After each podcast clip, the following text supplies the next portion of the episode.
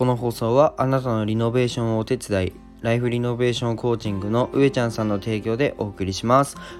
えー、上ちゃんさんいつもありがとうございます。今月よろしくお願いします。えっとおはようございます。絵描いたりあとはラジオやったり SNS の運用代行やったり看護師やったりしてるひじりです。えっと、今日のテーマは自分の楽しいを知っておくというテーマで話していこうと思います。なんか似たような内容を、えー、以前も話したんですけど、めちゃめちゃ大切なことだと自分は思っているので、えっと、ぜひね、最後まで聞いてくれたら嬉しいです。でね、1.2倍速で聞くといい感じに聞けるので、ぜひ左下をポチってください。で、僕のラジオは、なんか起業して学んだことだったり、うん、障害者施設を立ち上げるまでの過程を発信しています。で冒頭に入る前に一つすいませんお知らせを挟ませてください。えっと現在ね SNS の運用代行として、えー、活動しています。で僕私のスタイフやインスタを任せたいという方はね是非ご連絡ください。1ヶ月でえー、フォロワー100人増加を保証しているのと1週間無料体験ができるのでぜひご連絡ください、えー、今日は自分の思う面白いは信じて突き抜けた方がいいよねという内容になります、えー、結構ねうん、日常で自分の好きをね表現するのは難しいと思います。まあ、それでもね自分の好きなことを表現したり突き詰めるのは大切だなというふうに思っています。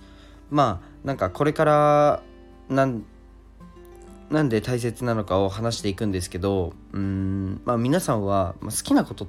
てありますかね？まああったら是非この段階でコメント欄に自分の好きなことをね、えー、教えてください書いてくださいちなみになんか YouTube とか3年前ぐらいかななんか好きなことで食べていくみたいなのがすごい流行ったじゃないですか。うん、で僕はね好きなことで食べていくためにも、まあ、お金を稼ぐという観点がないとしても、まあ、好きなことを突き詰めるのは絶対やった方がいいなっていうふうに思います。ではまず、まあ、好きなことがないという方にまあおすすめな方法なんですけど、えーまあ、好きなものの見つけ方ですね。うん、まあ僕はねよく言うのはまずやってみねえとそれが好きかどうか分かんねえっていうのは言ってるんですよ。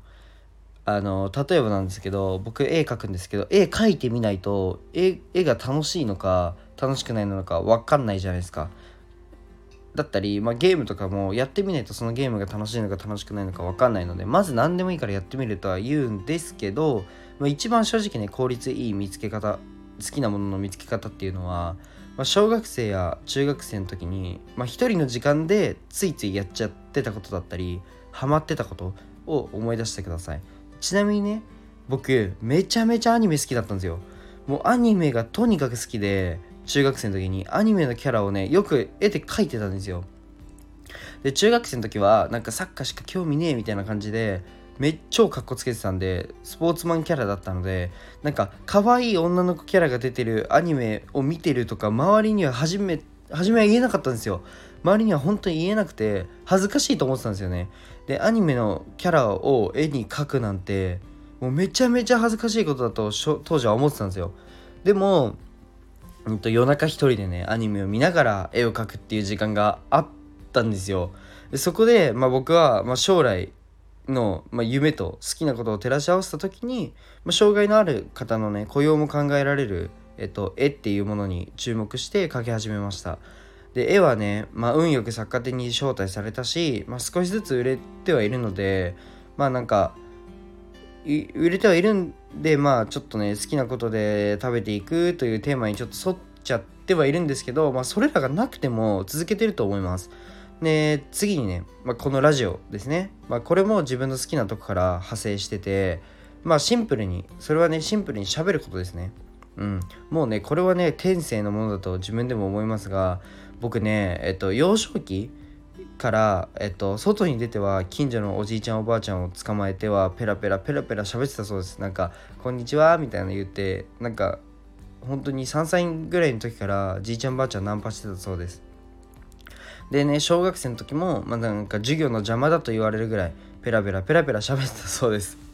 というか喋ってましたね。はい。で基本的にもう喋ることが好きな僕にラジオってめちゃめちゃ相性いいなと思ってます。でねそしてこれらね好きなことに当てはめることはまあね何も稼ぎなんか稼げるとかそんなことはなくてなんだろうな。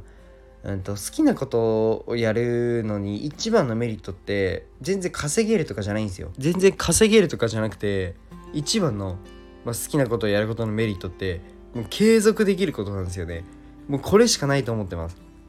はい、長期的に見て継続できることですね。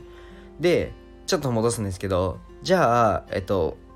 食べていく？何かで、まあ、発信活動でも何でもいいんですけど食べていくって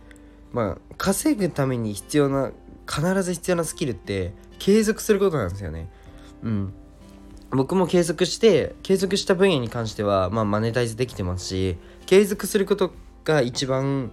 なんだろうな、まあ、副業とか、まあ、そういったマネタイズにつながるんですよ。で結果好きなことで食べていくっていうのは好きなことの方がそもそも継続しやすいから戦いやすいよねということだと僕は解釈しています。最後まで聞いてくれてありがとうございました。じゃあバイバイ。